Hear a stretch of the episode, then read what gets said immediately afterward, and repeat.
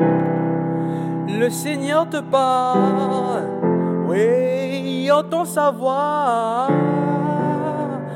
à travers la parole de ça.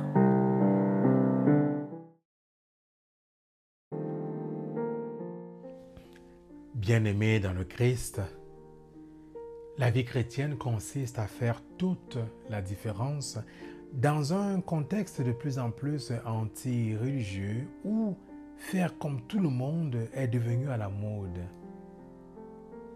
Le Christ, dans cet évangile, nous invite à faire toute la différence. Oui, bien aimé dans le Christ, quel est l'intérêt pour nous de traîner avec les gens de la même couleur que nous? De tout le temps être avec les gens de notre communauté sans se mélanger. D'être bien avec les personnes qui peuvent nous rendre l'appareil. Ce n'est pas ça la vie chrétienne.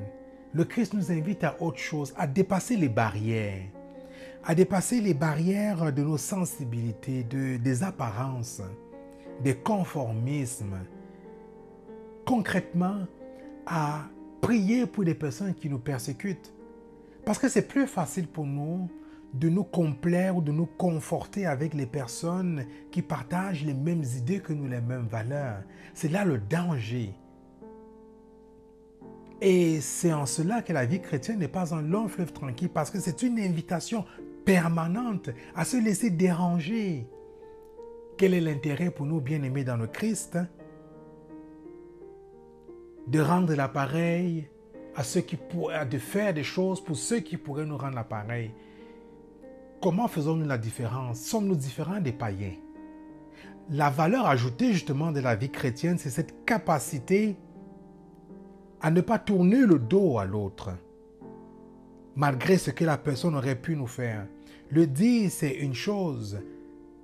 Ce n'est pas forcément facile, mais c'est en cela que consiste la vie chrétienne. Faire la différence, ne pas se comporter dans le monde comme des païens.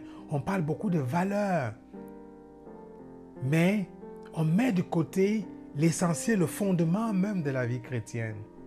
Oui, bien aimé dans le Christ, la vie chrétienne consiste à faire la différence, à ne pas se comporter comme des païens en plaçant au cœur l'amour et la miséricorde. Ça, c'est dérangeant. Et c'est alors à ce moment que commence la vie chrétienne, qui n'est pas un long fleuve tranquille.